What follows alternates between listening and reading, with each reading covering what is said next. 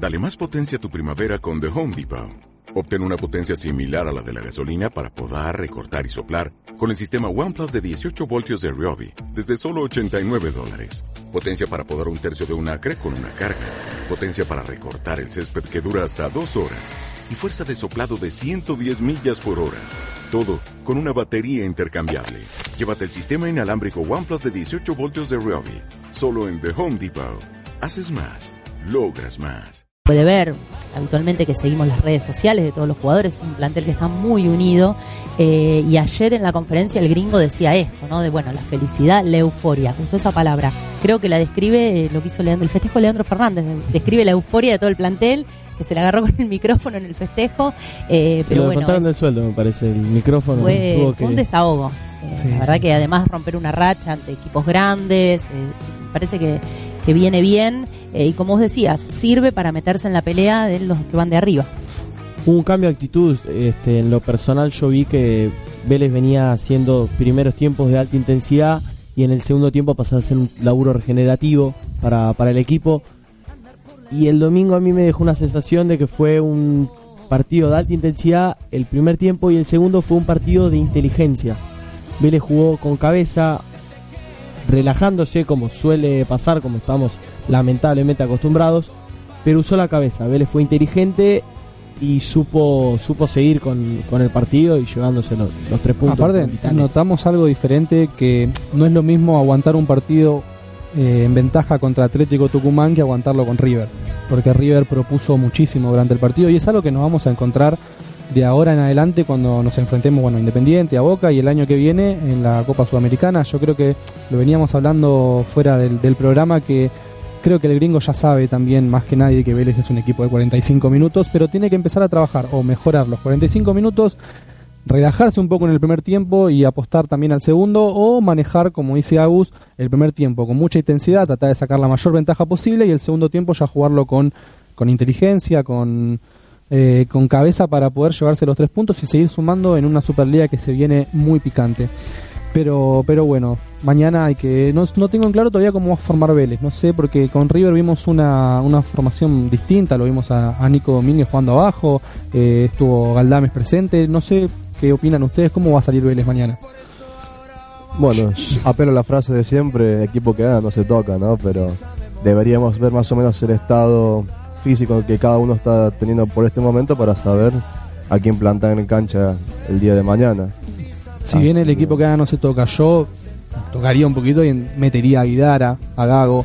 No sé cómo, cómo, lo, cómo lo ven ustedes. Es que el otro día cuando veíamos la formación previo al encuentro con River nos llamaba la atención la ausencia de Guidara. Eh, Está bien, sabemos que el gringo había estudiado, como él dice, los siete, últimos siete, ocho partidos del equipo rival, él lo estudia, pero llamó la atención la ausencia de Guidara porque había cumplido en los partidos que estuvo. Eh, y creo, bueno, la ausencia de Gago que, que también... Que ya está, ya está a disposición. ya está a disposición eh, y yo creo que tendría que volver al equipo titular porque eh, los partidos que jugó cumplió y me parece que es un jugador importante. Y es importante. De hecho fue sorpresiva la, lesión de Gago porque nosotros hablábamos durante programas que Gago los partidos que jugó entró muy bien y yo, yo si vos me decías un jugador titular para jugar encima más un partido con River, yo lo ponía a Gago. Pero bueno, eh, tuvo esa, esa desgracia y ahora por suerte ya lo tenemos de nuevo en el equipo. Eh, para tener en cuenta. Alguien que tenemos que empezar a tener en cuenta también, supongo que para las próximas fechas, es el caso de Matías de los Santos, que jugó 45 minutos en reserva en el empate ante Defensa y Justicia, que bueno, por fin lo estamos viendo sumar minutos. Eh, el gringo habló que no, no tuvo mucho la chance de ver el partido que tuvo Matías de los Claro, porque se superpuso el horario de reserva con el horario del entrenamiento. Entonces, cuando ayer se fue a la conferencia de prensa, hacía minutos que había terminado de jugar la reserva. Él no había tenido la posibilidad de estar presente en el partido de reserva. Sí se cruzaron en el vestuario, eh, que él comentaba de que De Los Santos dijo que, que estuvo bien. Y después iba a tomar el trabajo de ver el partido eh, y analizar los 45 minutos para de ahí determinar si el próximo encuentro, no el de mañana, sino el próximo domingo con Independiente, eh, de los Santos va a estar en el banco en la primera o va a volver a jugar 45 minutos, imagino, porque es lo que estaba estipulado con el estaba pactado que juegue, que juegue 45, minutos. pero bueno, esperemos, yo creo que mm, en lo personal, es una opinión personal, como hablábamos a- afuera, creo que de los Santos va a jugar un partido o dos más en reserva. No sé si dos, creo que dos ya es, es demasiado, pero creo que contra Independiente en reserva va, Pasa va- que viene de muchos, eh, muchos meses de inactividad. Necesita fútbol. Necesita fútbol, necesita sumar minutos y bueno, y ver también si se acopla al plantel. Porque Yo no creo va que a él sabe algo... que si, si se acopla, si llega a acoplarse y llega a sumar minutos de fútbol, eh, tranquilamente puede ganarse un lugar en el primer equipo, porque tengamos en cuenta que ahí estamos viendo muchas irregularidades de Abraham que no, no transmite la seguridad que transmitía en su momento y pensamos que después de la vuelta de la selección, que venía con un gol, venía con confianza, podría llegar a revertirse. En el partido con River no me dejó mucho, no me llamó, pasó desapercibido. Y yo creo que si él se acopla, si él llega a sumar los minutos, se pone bien físicamente, él sabe que puede ganar su lugar en el equipo. Sí, obviamente. Yo creo que la pelea va a estar ahí entre Abraham y De los Santos porque el Pupi Gianetti viene Es muy el único bien. intocable. De hecho, el gringo dijo que fue el mejor jugador de la cancha. Eh, la verdad que el presente de Lautaro Gianetti es extraordinario. Que de hecho ayer nos llegó la noticia de que renovó el Pupi Gianetti. Así es. Hasta Hasta el 2022. 2022. junio del 2022 lo tenemos al Pupi Gianetti, que creo que era lo que nos eh, se habla más o menos ahí en la cancha, en reuniones, de que, bueno, ya renovó Almada, nos falta, re- hay que renovarle al Pupi, se decía, porque se lo van a llevar, la verdad que el presente del Sí, Pupi igual es muy se bueno. decía que, o sea, los comentarios que llegaban era, si bien ah, tenían que renovar, que no veían mayor inconveniente de que iba, iba a llegar todo a buen puerto. eh, y por qué no pensar en una futura convocatoria a la selección de Gianetti. Y sí, la Viene teniendo un muy buen nivel. Tenemos, eh, aparte tenemos varios jugadores convocados a la selección. De hecho, ¿cuándo salió la lista de la selección? Ayer, Ayer a la tarde. salió la lista, hay cuatro jugadores de Vélez convocados. Datito de color, es el equipo que más jugadores aporta a la selección. O sea que eso también es mérito de Heinze, eh, porque los potenció a los jugadores. Y por qué no, como decíamos recién, pensar en una nueva convocatoria y que esté Gianetti, teniendo en cuenta el nivel que está Y teniendo. de hecho podría ser cinco también si lo Cuatro y contamos, medio. cuatro y medio si lo contamos al Monito Vargas, que es un trabajo también del gringo Heinze. Eh, pero tenemos a Nico Domínguez en la selección En la mayor. selección mayor, eh, bueno, en realidad serían cinco si contamos la convocatoria de Abraham. Claro. También fue convocado, Por- no a la selección argentina, pero bueno, eh, son cinco jugadores que se van a sus selecciones. Eh, tenemos a Nico Domínguez Y Abraham en la mayor.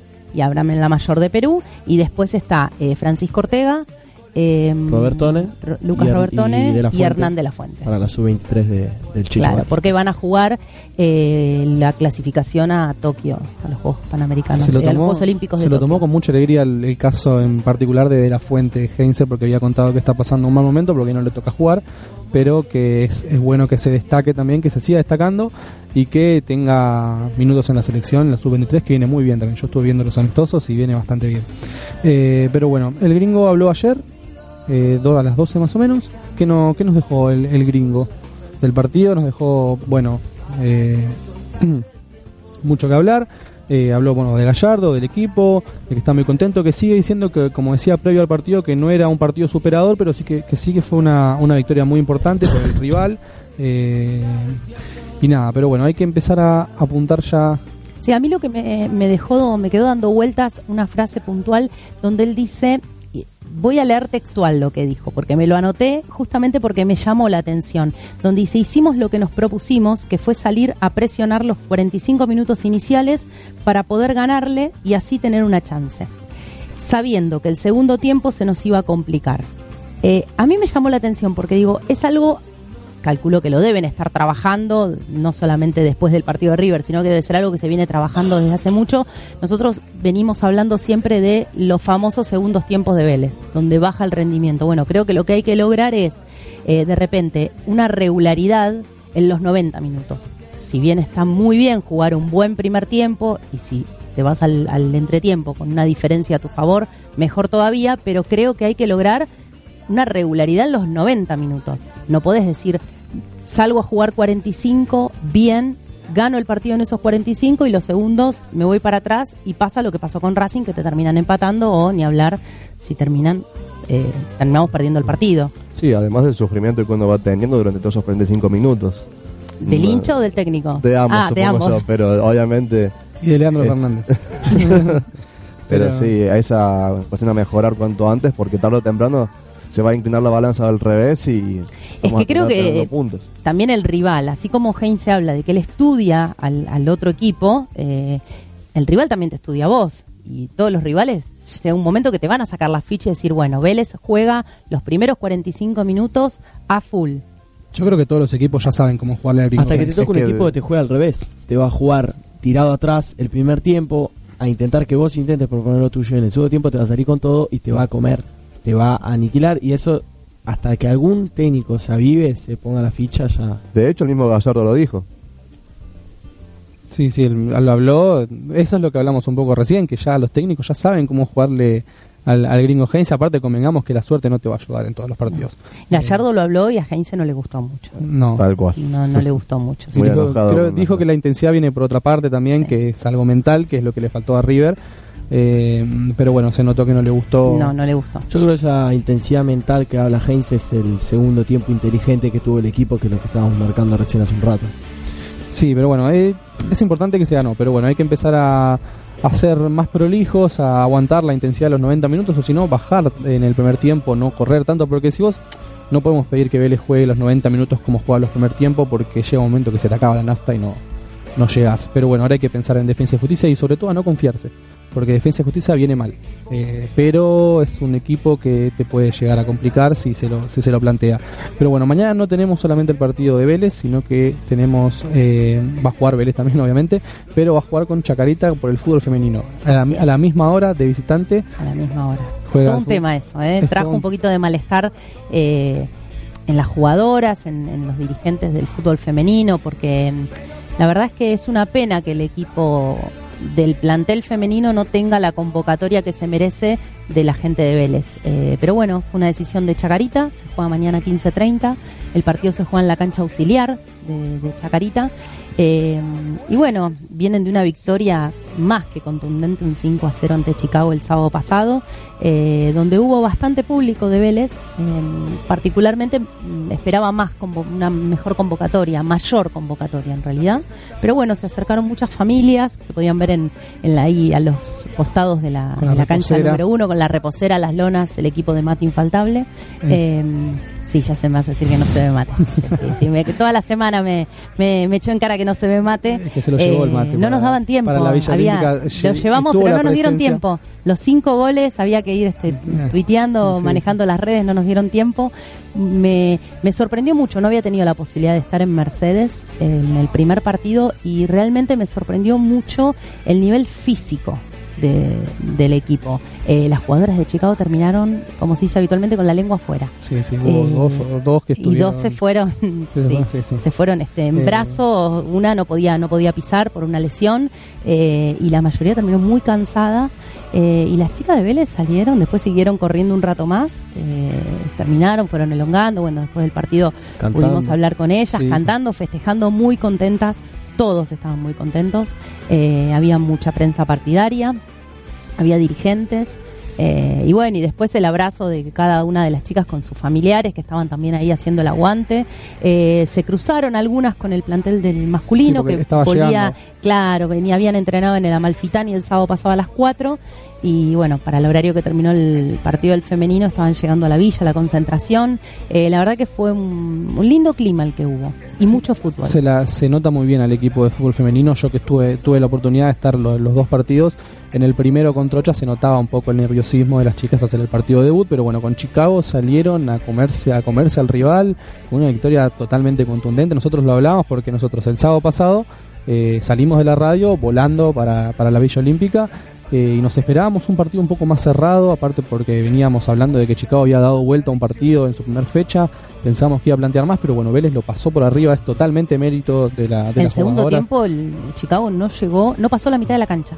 Yo creo que ya No. llegó un momento cuando iban 30, 30 minutos que Chicago ya quería que el partido se termine, pero bueno, mañana va a jugar con Chacarita que viene de perder sus dos partidos eh, y viene mal y Vélez bueno viene totalmente totalmente distinto. A lo contrario con dos victorias al hilo que yo creo que pueden ser tres pero bueno es una lástima que no que se haya puesto el partido al mismo horario. No sé con a ver no quiero no quiero hablar de más de decir que se hizo con alguna intención de que no haya público pero bueno sí es injusto que con la convocatoria que tiene el fútbol femenino y que va a tener de hecho de acá para adelante que no se que no tengan la posibilidad de contar con la presencia del público de, Vélez es algo es algo negativo.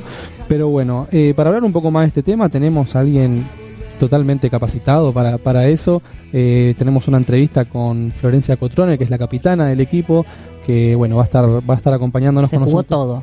Sí, se jugó todo, se jugó el sábado. Y aparte ella que es hincha de Vélez, hinchas lo, lo vive de una manera que yo hablé, había hablado antes con ella y me dijo que, quería yo hablé con ella después del partido con Troche y le pregunté que viene el partido con Chicago y me dijo yo quiero ganar eh, se vive totalmente distinto pero bueno ya la, la, tenemos al aire Fer eh, Flor ¿nos escuchás? Hola buenas tardes Buenas tardes, Flor. Bueno, primero que nada, gracias por, por tomarte estos minutitos. Sabemos que hace un ratito dejaron de entrenar, así que están, estamos, gracias por atenderte, por atendernos, perdón. No, gracias a ustedes por, por el apoyo al fútbol femenino y, estar presentes para nosotras, que es muy importante. Bueno, Flor, contame, ¿cómo están preparando el partido, partido de mañana? Bueno, la verdad que tuvimos una semana puro entrenamiento. Hoy hicimos mucha pelota parada, que bueno, es quizás lo que, lo que más estamos trabajando, pero bueno, analizando un poco el partido de Chicago y mejorando algunos errores que, que, hicimos en el partido, pero bueno, tranquilas, concentradas y vamos a ir con todo porque bueno, sabemos que jugar de visitante es un poquito más difícil que en casa, pero bueno, venimos venimos muy bien por suerte. Así como, como hablas de que ustedes analizan el partido con Chicago, ¿se analiza un poco los dos partidos de, Chacarita, que como, como hablábamos recién, perdió sus dos partidos? No, la verdad es que no tenemos ningún video para, para analizar del rival. Eh, yo soy de las, partidarias que dicen que uno tiene que basarse en su juego y poder eh, implementarlo desde el momento cero al, minuto 90. Así que bueno, no tenemos la suerte todavía de poder ver videos de, de los equipos rivales, quizás conocemos algunas chicas, eh, porque bueno, el fútbol femenino dentro de todo a veces uno comparte un torneo o lo que sea, pero bueno, estamos totalmente concentradas en nuestra idea de juego y vamos a ir con eso. Bien, sí, esperemos que, se puedan llevar una victoria porque arrancaron arrancaron muy bien, como recién lo estábamos lo estábamos hablando. Y yo te quiero preguntar eh, principalmente a vos porque no tuve la suerte de poder entrevistarte después del partido con Chicago. Había hablado con, con Belén y con Rosario y les pregunté puntualmente a ellas para qué está este Vélez. Y ahora te, te lo pregunto a vos. Bueno, la verdad es que nuestra idea es dejar a Vélez en lo más alto, competir al máximo, demostrar todo lo que venimos trabajando y consideramos que estamos para lo mejor. Eh, fue una preparación excelente, bueno, con nuestro cuerpo técnico, Nico Galicio y Álvaro Estrella, que nos prepararon mucho tiempo. El, grupo está muy sólido y creo que los partidos anteriores lo pudimos demostrar. Así que vamos muy tranquilas a hacer lo que, lo que entrenamos en la semana y todo lo que venimos trabajando. Esperamos ser una parte de la historia de Vélez que sea muy linda. A nivel, hola eh, Flor, eh, te saludo. A nivel físico se notó mucho esa diferencia y esa preparación de la que vos hablas. Es el común denominador. Con todas las chicas del plantel que uno puede hablar, todas eh, hacen hincapié en lo mismo, que es la buena preparación física y la buena pretemporada que hicieron. Y el partido pasado se pudo ver eso. Sí, la verdad es que estamos todas pensando lo mismo porque lo notamos quizás cuando jugamos estos partidos eh, que físicamente al segundo tiempo entramos con todo y quizás el rival está un poco más cansado y lo podemos aprovechar a full. Tuvimos una pretemporada, pero 10 puntos, eh, la verdad es que estuvimos un mes y medio, solo pretemporada, no tocábamos la pelota, pero bueno, hoy en día lo agradecemos porque la verdad es que sentimos que nos hizo muy bien y es un desafío poder bancar los 90 minutos y la verdad es que todas las 29 que, que estamos convocadas eh, al plantel de primera división, estamos con el mismo nivel físico, así que eso es buenísimo que, que una compite cada entrenamiento para, para poder tener su lugar.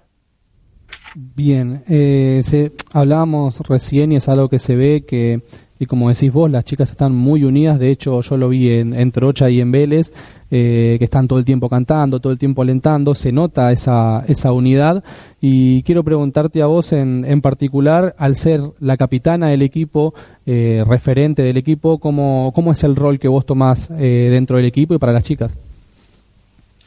Bueno, la verdad es que así como se ve somos, estamos todo el tiempo juntas, hablando, mandándonos videos. Eh, claramente después adentro cada uno tiene más afinidad o, habla más con la que tiene cerca en la cancha, pero el grupo está muy bien y eso nos pone muy contenta porque la verdad es que todos los que nos van a ver nos dicen que nos ven muy juntas.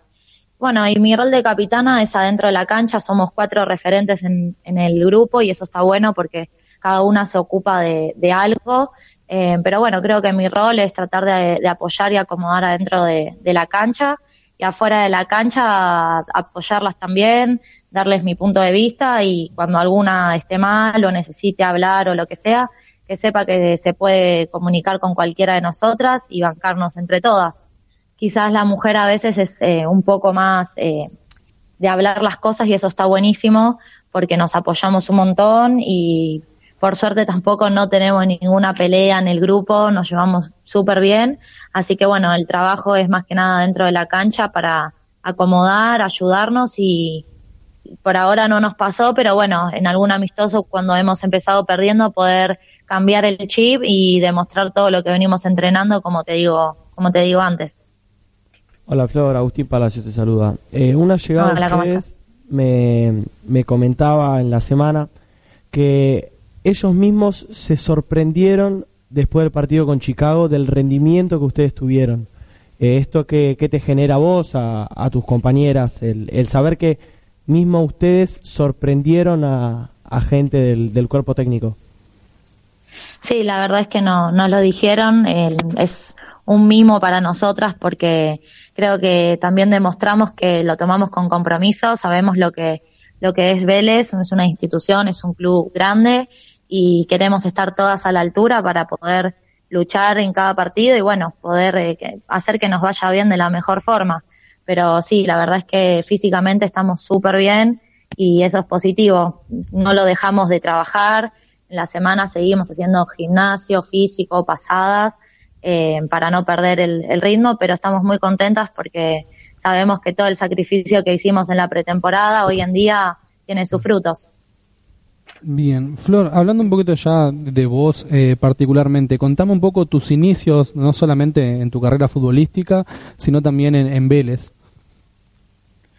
Bueno, eh, yo arranqué jugando en, en, un equipo que es en Mataderos La Madrid a los seis años con varones eh, jugué hasta los 16 años, hasta los 14 años con hombres y después, bueno, hice un poco de handball. Eh, después estuve en River haciendo futsal, que es completamente distinto a, a lo que es 11, es mi primer año en 11, así que bueno, adaptándose también.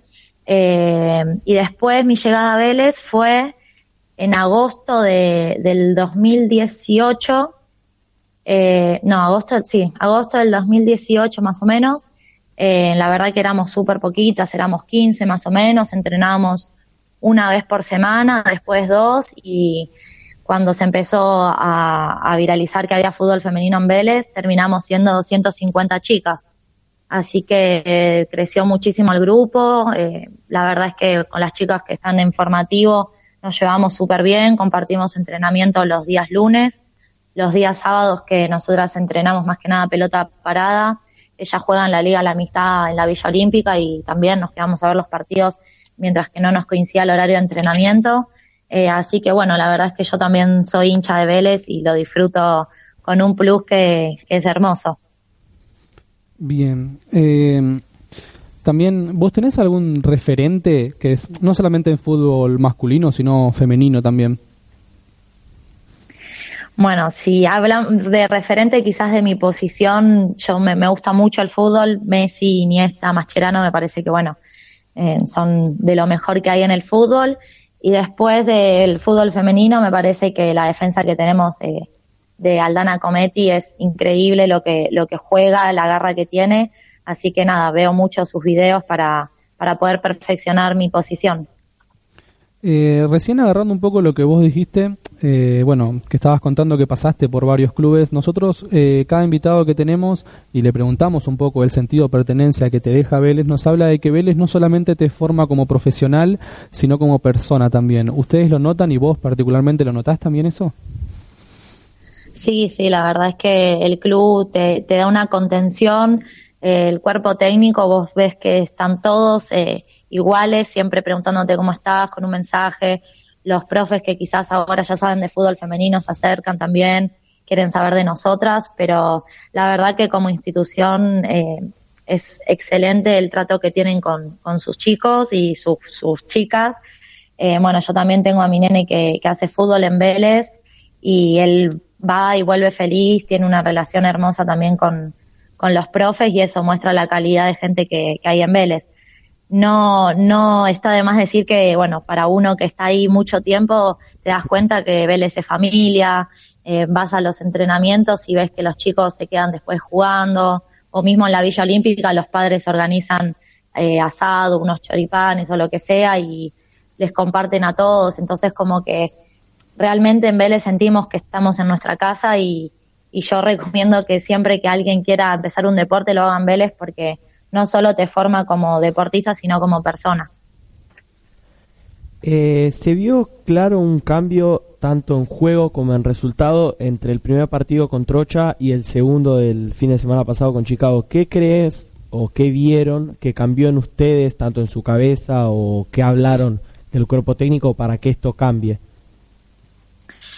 Yo creo que, bueno, el partido de Troche y de Chicago tuvimos eh, la pelota siempre. La diferencia fue eh, a la hora de definir. Me parece que en Trocha tuvimos muchas oportunidades y no estábamos fin a la, en el momento donde teníamos que estar. También creo que, bueno, la cancha se, estaba media complicada y, y eh, después, bueno, el plus de jugar en nuestra casa como, como era en la Villa Olímpica con nuestra gente eh, fue, fue increíble, nosotras entrenamos en esa cancha, conocemos todo, la, cómo pica, los lugares donde tenemos que tirar la pelota, entonces creo que uno siempre está más cómodo jugando de local que, de visitante. Pero bueno, sabemos, como te decía antes, que cuando uno va de visitante tiene que ir más fuerte porque es, es más difícil ganar, pero bueno, estamos tranquilas y creo que vamos a poder jugar a lo que sabemos eh, en, en todos los partidos. Bien, eh, Flor, ya como para ir como para ir cerrando la nota, recién estabas hablando vos que vos, además de, ser jugadora de Vélez, sos hincha de Vélez. Entonces, eh, nos gustaría que nos definas un poco qué es Vélez para vos, tanto en tu vida personal como en tu vida futbolística. Uy, qué pregunta. Eh, y yo creo que Vélez es mi segunda casa. Eh, es un lugar donde uno entra y se olvida de todo conoces a toda la gente, te saluda desde el portero, el que limpia, los profes, te hacen sentir queridos, te preguntan cómo nos fue.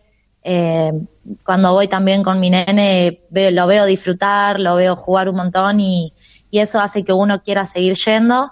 Eh, y bueno, creo que es la primera vez que, hago fútbol 11 y, y, poder hacerlo en el club donde uno es hincha no tiene explicación. Uno lo disfruta mucho y a mí me hace muy feliz ir a Vélez, ver que mis compañeras les gusta el club.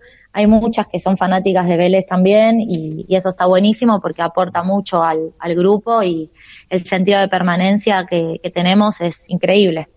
Así que estoy muy, muy feliz de, del club que, que, bueno, que me está dando esta oportunidad. ¿Qué tal, Flor? Una consultita. ¿El hecho de ser hincha de Vélez, consideras que es una presión extra o un plus a la hora de jugar los partidos? No, un plus. Creo que es un plus sin duda porque, bueno, eh, como te digo, uno siente la camiseta y cuando va a ver los partidos del masculino se tiene esas ganas de querer ganar y de decir, bueno, podría haber hecho esto, podría haber hecho lo otro. Y hoy en día, que somos las que estamos representando al club, tenemos la oportunidad de hacerlo dentro de la cancha, entonces uno lo siente con, con ese plus, esas ganas y esa garra que, que es increíble. Bien, Flor. Bueno, eh, desde acá, desde, desde la mesa, te deseamos, les deseamos a todos ustedes un gran partido de mañana. Esperemos que, puedan que puedan volver al, a Vélez con los tres puntos y seguir sumando. Desde ya te volvemos a agradecer por tomarte esto, estos minutitos para atendernos. Sabemos cómo están, que están a full preparando el partido. Así que nada, agradecerte por siempre por la buena onda y por no solamente acá, sino también en la Villa Olímpica, en todos lados. Bueno, muchas gracias a ustedes por, por el apoyo, por comunicarse con nosotras apoyarnos en, los partidos y bueno, hacer que, Vélez en fútbol femenino siga creciendo. Eh, les agradezco, espero que bueno, que mañana nos vaya súper bien, estamos tranquilas y bueno, le mando un beso a mi familia, a mi pareja, a mi hijo que, que me están escuchando también. Muchas gracias a todos los que están ahí y esperamos mañana ya volver con los tres puntos a casa. Buenísimo, muchísimas gracias Flor y bueno, te mandamos un abrazo desde acá. Dale, muchas gracias, saludos a todos. Bueno, eh, hasta ahí la palabra de la capitana del equipo, eh, que se la ve muy contenta, se, se nota muchísimo la unidad que hay en el equipo. se nota, se ve, se siente en el aire se siente la unión. El otro día, como decíamos, terminó el partido, todas festejando abrazadas. Eh, no solamente las 11 que habían jugado, sino las que estaban en el banco. Después se sumó el técnico, eh, se sumó Carolina Gil Solari, que es delegada en AFA y que es una más del plantel. Ella, bueno, juega la Liga Amistad los días sábados y estaban todas felices, cantaban, bailaban, gritaban. Eh, merecido el triunfo y merecido el festejo. Y esperamos que, que siga el festejo, porque la verdad que las chicas se lo merecen, están jugando de 10 puntos. Pero bueno, Fer, te puedo pedir una tandita chiquitita y cuando volvamos ya eh, nos metemos, tenemos un invitado más todavía, así que nos queda mucho, mucho rincón fortinero. Ya, ya, ya volvemos.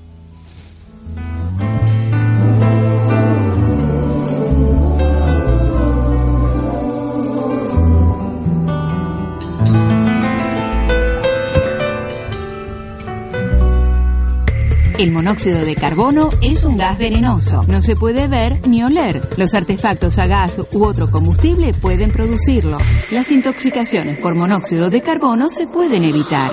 Hacer revisar las instalaciones de gas por personal matriculado. Instalar artefactos con salida al exterior en baños y dormitorios. No uses la hornalla o el horno para calefaccionar la casa. Mantén siempre una ventana abierta aunque haga frío. Haga frío. 0800 222 1002. Ministerio de Salud, Presidencia de la Nación. Podemos cuidar nuestro planeta, podemos aprender algo de nuestros errores, podemos tomarnos un minuto por el mundo.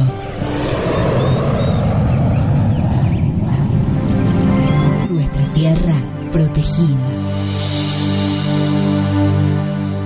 En Santa Cruz, el Parque Nacional Los Glaciares forma parte del listado de patrimonios de la humanidad desde el año 1981. En sus límites se encuentra dentro del lago argentino el glaciar Perito Moreno, uno de los pocos glaciares del mundo que avanza año a año. Sus habitantes naturales son el puma, el huemul y el majestuoso cóndor. El parque protege el campo de hielo continental y los 13 glaciares que descienden de él enmarcados en el bosque subantártico y la estepa patagónica. Avanzamos un paso más. Conocimos un poco más de nuestra tierra. Para cuidarla y protegerla, pudimos tomarnos un minuto por el mundo.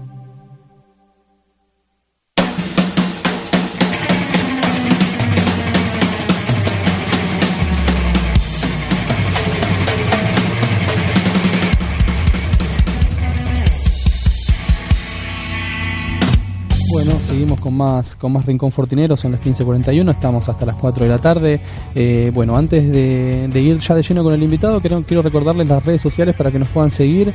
Eh, estamos en Instagram como arroba Rincón Fortinero OK, en Twitter como arroba Rincón-Fortín, en Facebook estamos como Rincón Fortinero, nos pueden escuchar también a través de Radio Capital, www.radiocapital.com.ar, en el canal de YouTube que es Radio Capital Argentina, se están subiendo los programas, una vez terminado el programa, esperan una horita más o menos y ya ya pueden ver la, repetición del programa.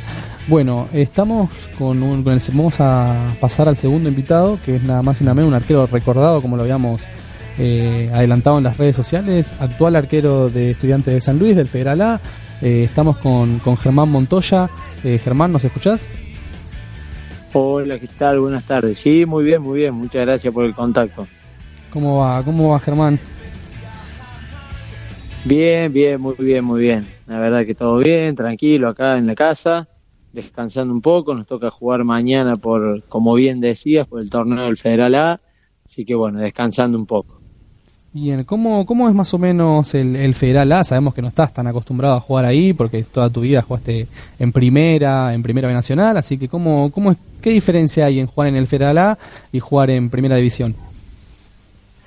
Bueno, si lo llevas a lo deportivo, y lo deportivo involucra los campos de juegos, eh, las estructuras de los estadios, eh, evidentemente que, que notas que es la tercera categoría, porque hay campos de juego que por ahí eh, no están en, en óptimas condiciones, estructuras de estadio mucho más chicas, pero la esencia de ese amateur y, y lo que quiere ser profesional, entonces ahí donde encontrás eh, la parte donde no tenés tal vez eh, las mejores condiciones de lo que te, te mencionaba anteriormente, pero sí tenés eh, lo otro, el tema de la actitud, el tema de sobreponerse y acostumbrarse y acomodarse al campo de juego que te toque, a la cancha que te toque y al rival que te toque. Después en lo deportivo es más físico, más luchado. Hay equipos que tienen intenciones de juego y la han logrado sostener y mantener, como el caso del recién ascendido estudiante Río Cuarto, pero siempre se ha distinguido por ser un equipo que ha tratado de, de jugar en cualquier condición, visitante o local. Sí que tiene eh, un pasaje físico importante en la categoría, eso la verdad que, que va mucho más. También creo yo, porque hay situaciones como la que te mencionaba de los campos de juego, que a veces jugar pelota al ras, por así decirlo, y bueno, hay que controlar dos o tres picas, entonces tal vez saltas una línea, jugás un poquito más aéreo, a una segunda pelota, se hace eh, físico, pero también tenés que tener lo otro, ¿no? Lo, táctico, lo técnico, para poder eh, hacer un buen juego. Bien, sí, eh, ahora todos coincidimos que el, fútbol del ascenso se vive de una manera muy distinta a lo que se vive en Primera División, pero bueno, llevándote ya un poquito a lo que a lo que es Vélez, ¿tenés la, la oportunidad de ver a Vélez? ¿Cómo, ¿Cómo lo ves vos?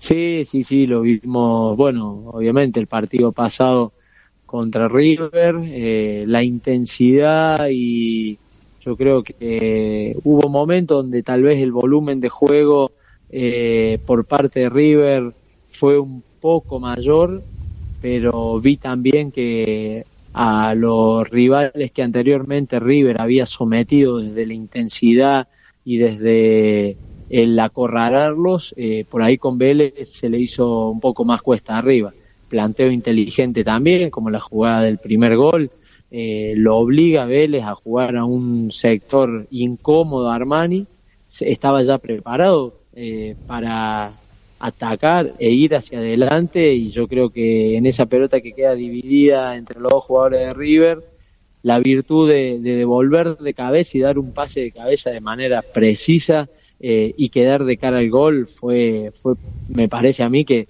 parte de mucho trabajo, ¿no? Eh, la intención de juego que tiene, la intensidad y por sobre todo se nota que hay un convencimiento. Entonces yo creo que eso te marca una diferencia hoy en el fútbol argentino y Vélez eh, lo tiene distinguido y sabe lo que quiere dentro de la cancha.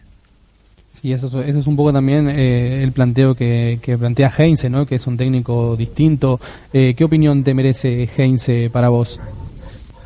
Son de los técnicos joven, de los técnicos inquietos, curiosos, que van a buscar variantes, que van a buscar eh, la mejor alternativa para brindarle las herramientas eh, al jugador y que el jugador, por sobre todas las cosas, no solo crea lo que el entrenador le propone, sino que esté convencido de llevarlo a cabo.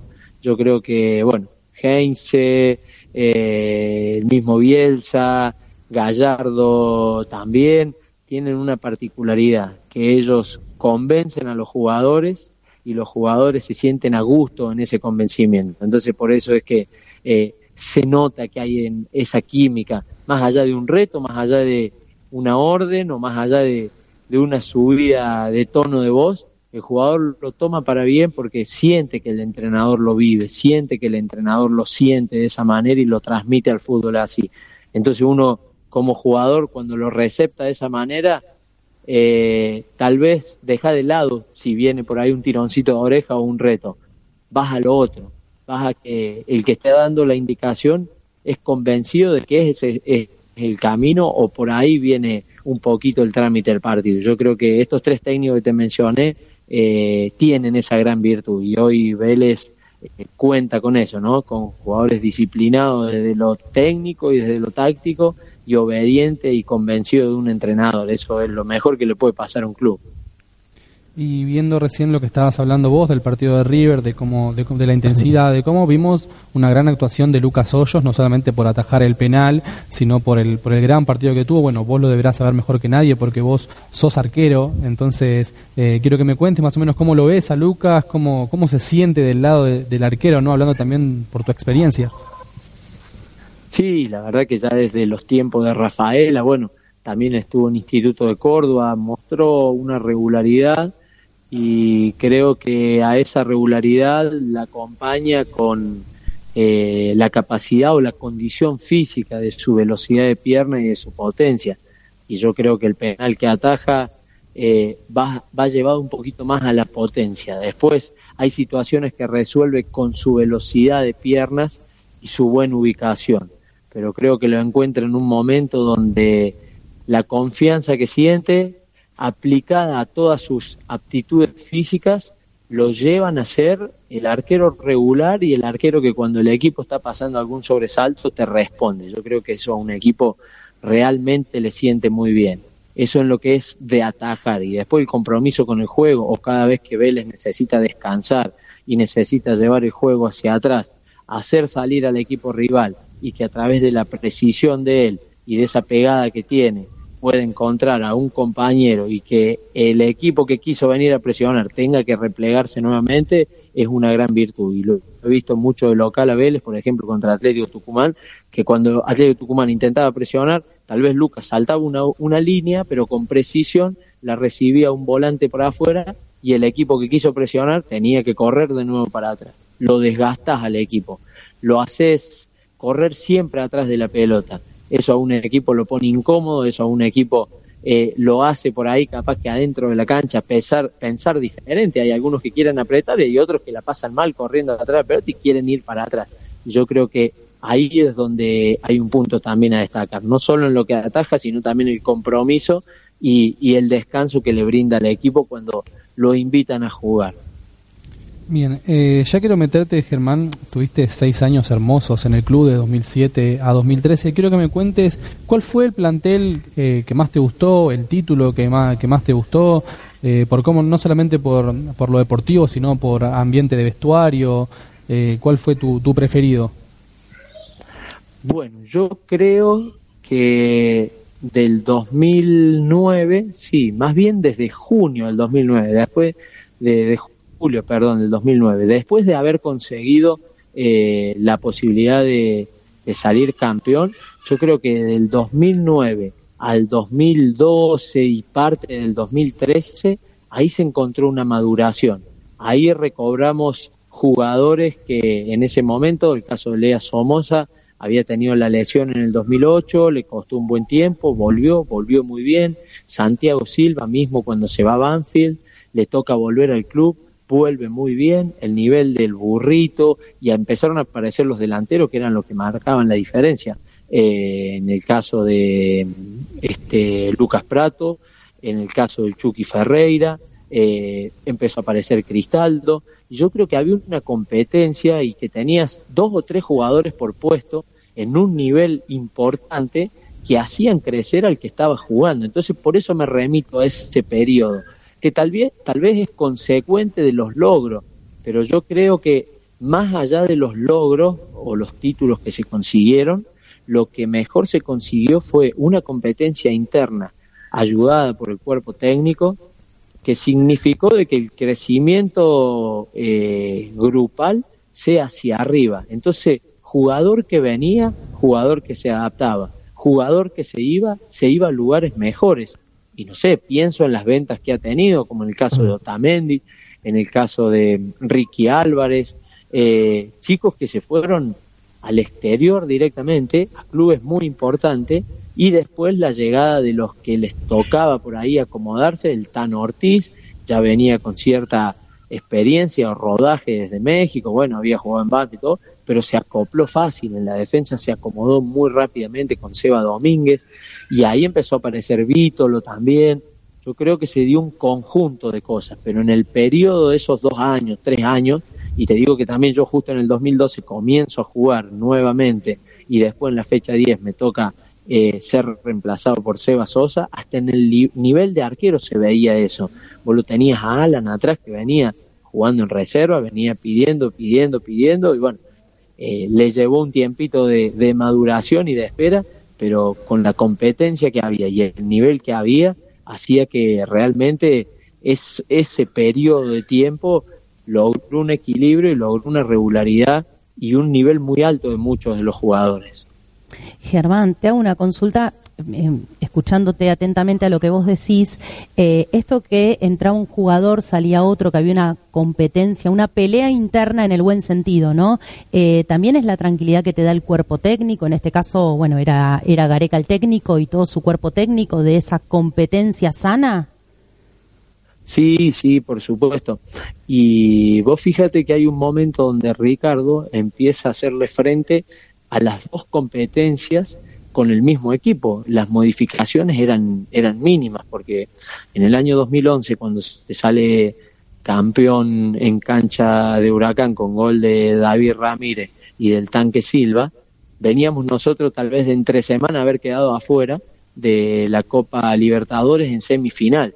Entonces, ¿qué pasaba? El equipo venía enfrentando eh, los dos torneos y la mayoría de, los que eran titulares lo hacían en los dos frentes. Los que estábamos afuera esperábamos esa posibilidad, trabajábamos, pero la esperábamos motivado, no es que estabas desde por ahí decir no, no me va a tocar nunca, no, no, la esperabas motivado porque el trabajo que hubo atrás de todo eso y la competencia que se había generado te llevaba a eso en mi caso tenía un arquero muy regular y en un gran nivel, como en el caso de Marcelo Barovero, entonces, ¿qué me ameritaba a mí? Yo sabía que si bajaba un poquito la guardia, tal vez iba a significar de que no lo estaba exigiendo demasiado al compañero en este caso. Entonces, era así, puesto por puesto era así. Entonces yo creo que el trabajo también del cuerpo técnico tuvo muchísimo que ver y en ello la parte de la preparación física, con Bonillo y con Colman, eh, fue un detalle muy, pero muy importante. Hola Germán, Agustín Palacio te saluda. ¿Qué em, importancia tuvo tanto en lo personal como en lo futbolístico Ricardo Gareca en tu, en tu paso por Vélez? Sí, la verdad que ha sido, ¿qué tal? ¿Cómo está? Buenas tardes, disculpa. Ha sido un paso y, y el marcarme muy, muy importante. Fíjate que yo en el 2008 eh, no tenía continuidad. 2009 viene Ricardo, nos vamos de pretemporada en Coche y tengo todo un año de continuidad. Eh, después, cuando no tengo continuidad, eh, ya empezás a hacer lecturas que creo que van también acorde a la edad. Que uno con 21, 21 años, 22 años y tal vez si no te ponen y te agarra esa de no, me tengo que ir de acá, entonces ya con 27, 28, una familia, eh, empezás a decir, estoy en un lugar bárbaro, tengo que pelear por un puesto, eh, estamos bien, hay dos competencias, hay proyectos, hay ilusiones, hay desafíos, entonces era la invitación esa permanente, no me quiero olvidar de Jorge Bartero, que era quien también nos entrenaba y era el que invitaba permanentemente a muchachos no bajen los brazos, que en cualquier momento les toca, esto es día a día, hay que seguir, eh, hoy está Marcelo, pero mañana puede estar Germán, no puede estar Alan, no puede estar eh, de sábado, pero esto es competencia, no le aflojen, no le aflojen. Creo que tiene mucho que ver eso, ¿no? Los momentos, los momentos donde tenés participación eh, y los momentos donde la participación tal vez no es activa desde dentro de la cancha, pero sí es activa esperando una posibilidad.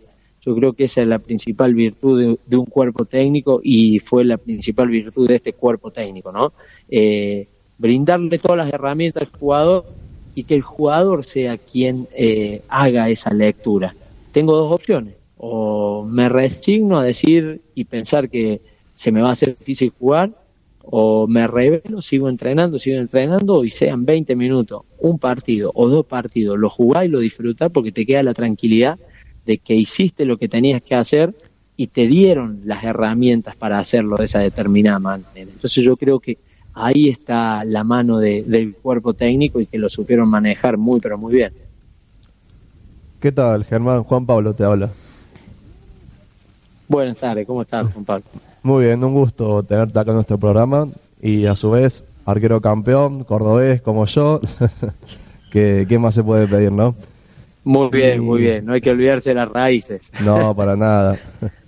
Eh, mi consulta es, ya que te desempeñaste como un referente dentro del arco, ¿tuviste algún jugador que te motivó para desempeñar ese rol?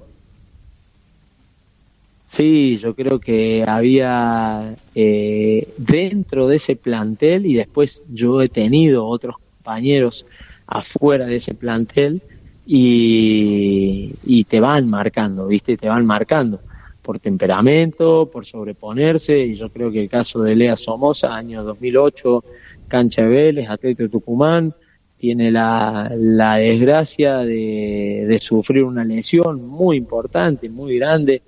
Eh, fue cuando se lesionó Tibe y Peroné, el tiempo que llevó la recuperación, pero vos después, por eso te decía, ¿viste? había tenido la posibilidad yo de jugar. Después no me toca jugar.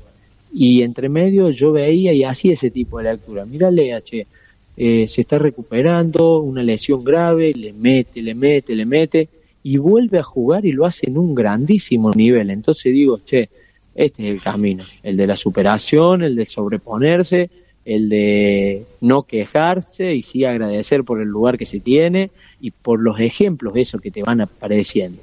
Entonces yo creo que muchas veces se nos hace difícil, tal vez con 22, 23 o 24 años, hacer una lectura de ese tipo. Yo creo que hoy eh, la cercanía de edad entre los entrenadores y, los jugadores lo invitan al jugador a eso, a escuchar un poco más, a abrir un poquito más la cabeza, a saber que el entrenador ya pasó por algunas situaciones y por ahí te las plasma o te las presenta, entonces ahí está la lectura inteligente, de sacarle provecho a lo que él te está mostrando de lo que pasó, para que no cometas vos el error o por lo menos para que estés preparado. Y después, en cuanto a, compañeros que he tenido en el arco, en el caso, no sé, en Belgrano, en Olave, llegó un momento que eh, Juan, en el año 2000, sí, 2000, antes que él empiece a trabajar en primera, él debuta con 26 años, pero hasta ese momento él estaba haciendo un tercer arquero y la luchaba, la luchaba, entonces voy a miércoles, yo que estoy, porque me pasó mucho tiempo de incontinuidad en Vélez, yo que estoy en un gran club, esperando la chance de jugar, ¿me voy a tirar al abandono o me voy a acordar de esos grandes ejemplos que tuve? Y yo creo que ahí pasa un poquito sacar diferencia, ¿no? De acordarte de los grandes ejemplos y de ponerte al servicio del equipo, porque también hay que ser agradecido a la institución que te está dando una posibilidad laboral. Bien, Germán, bueno, ya como para ir cerrando la entrevista, pues ya nos tenemos que nos tenemos que ir. Bueno, agradecerte por, por estos minutitos que, que te tomaste. Sabemos que también estás a full con el, con el torneo, así que nada, agradecerte por estos minutos y como siempre por haber vestido la vía azulada. Bueno, chicos, bueno, yo la verdad que eh, muy agradecido, muy contento. Siempre viene bien charlar, recordar y traerse a la memoria situaciones o cuestiones que, que han pasado, porque tal vez mis amigos sí, ya me la han escuchado esta, a esta situación o a esta historia, pero tal vez en el fino o en la gente o en el grueso del hincha, tal vez esto por ahí eh, no, no era recordado día a día y, tener la posibilidad de un día recordarlo a uno también lo, lo hace sentir muy bien. Bien, bueno, te agradecemos y de acá te mandamos un, un abrazo grande. Y bueno, y junto con, con Germán nosotros nos vamos despidiendo también. Mañana tenemos partido en el Amalfitani, 15.30 con Defensa y Justicia, así que nada, ustedes gracias, bueno, gracias a Germán, a Flor, a todos los que nos acompañaron, también aprovecho para hacer la de Flor, a mi, a mi novia, a mi, a mi hija que me está mirando allá haciendo el aguante, así que nada, mañana juega Vélez, nosotros nos vemos el próximo sábado a las 15 por Radio Capital, gracias a Fer por hacernos el aguante como siempre, así que nada, gracias por estar del otro lado, gracias equipo, nos vemos el próximo programa en Rincón Fortunato.